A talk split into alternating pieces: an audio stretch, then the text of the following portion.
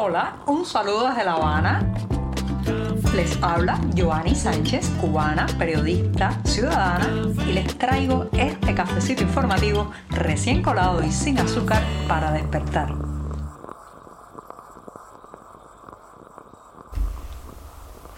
Estoy despidiendo esta semana informativa en este podcast de viernes, pero además estrenando mes. Hoy es primero de septiembre de 2023, una jornada que ha amanecido muy cálida y con algunas nubes aquí en la capital cubana. Un buen momento además para tomarse un sorbito de café sin una gota de azúcar y despertarse informativamente. Así que voy con este primer buchito del día.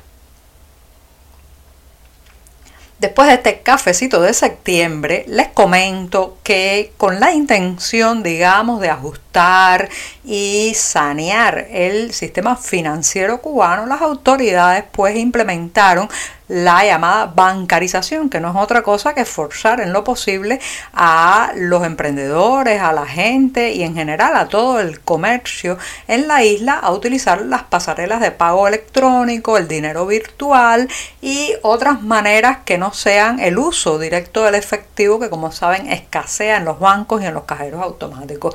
Bueno, si esa era la intención, les ha salido todo al revés porque esto ha creado una serie de distorsiones que les he comentado en este programa, pero hoy les voy a hablar de una en particular. Ahora mismo la gente está incluso comprando pesos cubanos. Usted se imagina comprar pesos con pesos, que para tener el dinero en efectivo la gente pues hace transferencias electrónicas a las que suma un porcentaje. El porcentaje se, se añade para poder obtener el billete en papel, en la mano, porque escasea tanto que ya el dinero físico ha alcanzado un valor superior al dinero virtual. Miren qué caos se ha armado en esta ya eh, colapsada economía, en este sistema financiero que ya era bastante caótico y alocado, ahora se añade el concepto del peso bancarizado, es ese virtual que usted puede mover a través de transferencias electrónicas que supuestamente está en el banco, nadie sabe si realmente está ahí, pero cuando vas al banco no puedes extraerlo, solo puedes extraer cantidades muy limitadas y está el otro, el peso físico, el peso que se toca, el peso con el que todavía, señoras y señores, hay que pagar en muchos lugares porque cuando usted va a un agromercado,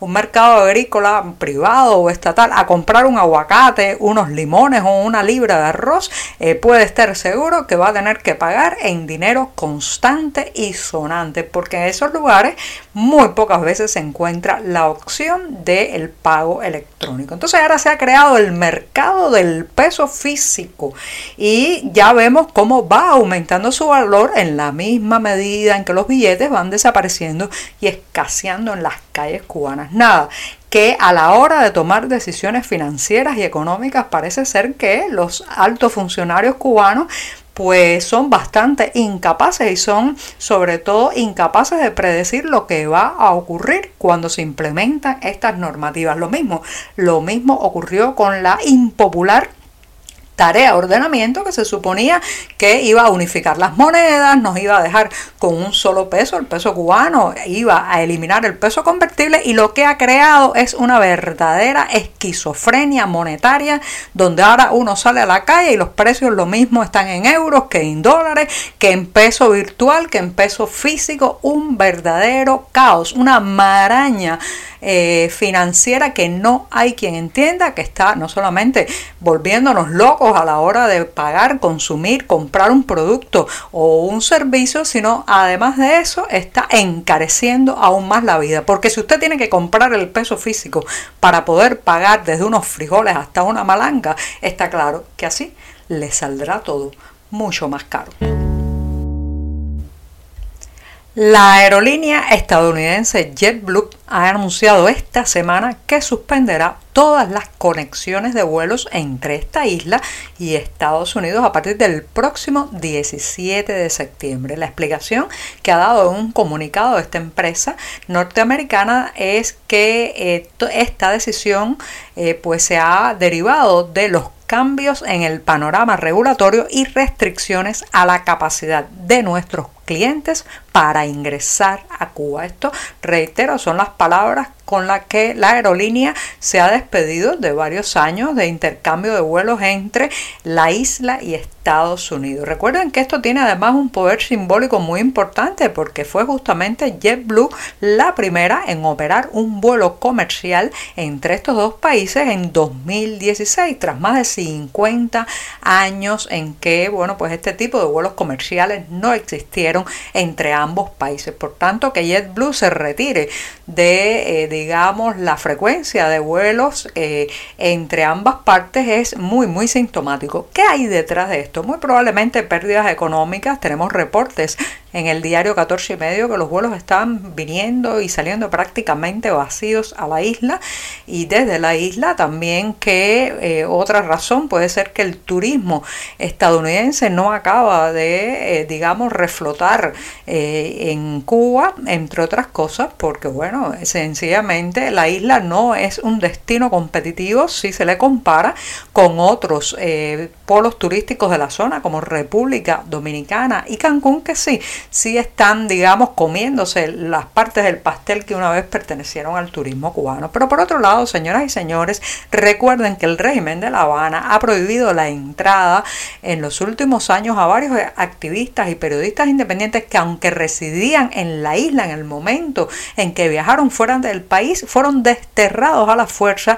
impidiéndoles regresar a su patria. Las aerolíneas norteamericanas involucradas en estos procesos pues fueron muy eh, señaladas y denunciadas por estos activistas y evidentemente algo se ha movido gracias a esas denuncias en la opinión pública internacional. Así que ya saben, decimos adiós a JetBlue. Habrá que ver si otra aerolínea estadounidense sigue sus pasos o sus decisiones. Los niños cubanos de entre 7 y 13 años han comenzado a recibir una cuota a través del mercado racionado de sirope. En lugar de pues leche o yogur como se distribuía antes, se vendía en estos mercados del racionamiento, pues ahora las familias eh, lo que tienen para comprar es un sirope muy dulce y que contiene además varios aditamentos bastante nocivos para la salud. Cualquiera que se acerque a la etiqueta de estos envases que se comenzaron a vender en las bodegas racionadas aquí en La Habana y en otras partes del país, notará que en los dos litros que, de, que contiene este, este pomo de sirope, bueno, pues se incluyen, por ejemplo, colorantes como la tartracina, preservantes como el benzoato de sodio y algunos edulcorantes también como el ciclamato que están considerados con algún cierto grado de toxicidad mayor o menor de independencia del el elemento por las organizaciones sanitarias mundiales. O sea que además de eh, darle un sirope con un altísimo contenido de, dulzor, de azúcar a estos niños, lo cual pues allana el camino probablemente hacia la diabetes, las caries y una serie de hábitos nocivos de nutrición que han sido tan perjudiciales en el caso del estado de salud de la población cubana actual. Bueno, pues además de eso, los, los ingredientes de este sirope también están bajo observación y cuestionamiento por los organismos sanitarios internacionales. ¿Qué va a pasar con este sirope ya llegó para quedarse, no volverá más la cuota de leche para estos niños entre 7 y 13 años. Nadie sabe porque lamentablemente aquí una vez que se pierde un producto desaparece del mercado racionado, muy, muy rara vez retorna a la cartilla del racionamiento. Un éxito vuelve a los escenarios de la ciudad de Miami en Estados Unidos, específicamente al Museo Americano de la Diáspora Cubana, donde a partir del próximo 6 de octubre se estará presentando la obra de teatro Las Paredes Oyen. Se trata de una pieza teatral que está inspirada en esos días de la crisis de los misiles de octubre de 1962 aquí en la isla. Su, eh, o sea, la persona que la escribió es el conocido actor de origen cubano Robbie Ramos y se inspiró para hacer esta obra de teatro en la experiencia de su propio abuelo, un disidente cubano que cumplió condena en la temida eh, pues prisión de la isla de Pinos. Así que ya saben, Las Paredes Oyen regresa a la cartelera de Miami después de haber sido un verdadero exitazo la primera vez que se presentó y ahora estará en el Museo Americano de la Diáspora Cubana. Los detalles, como siempre, los pueden encontrar en las páginas del diario digital 14 y medio. Ahora sí, me despido de toda la semana informativa. Doy la bienvenida a este mes de septiembre y les deseo que pasen pues un fin de semana en familia, tranquilos y también con muy buenas experiencias culturales. Muchas gracias y hasta el próximo lunes. Por hoy es todo. Te espero el lunes a la misma hora. Síguenos en 14medio.com. También estamos en Facebook, Twitter, Instagram y en tu WhatsApp. No olvides, claro está, compartir nuestro cafecito informativo con tus amigos. Muchas gracias.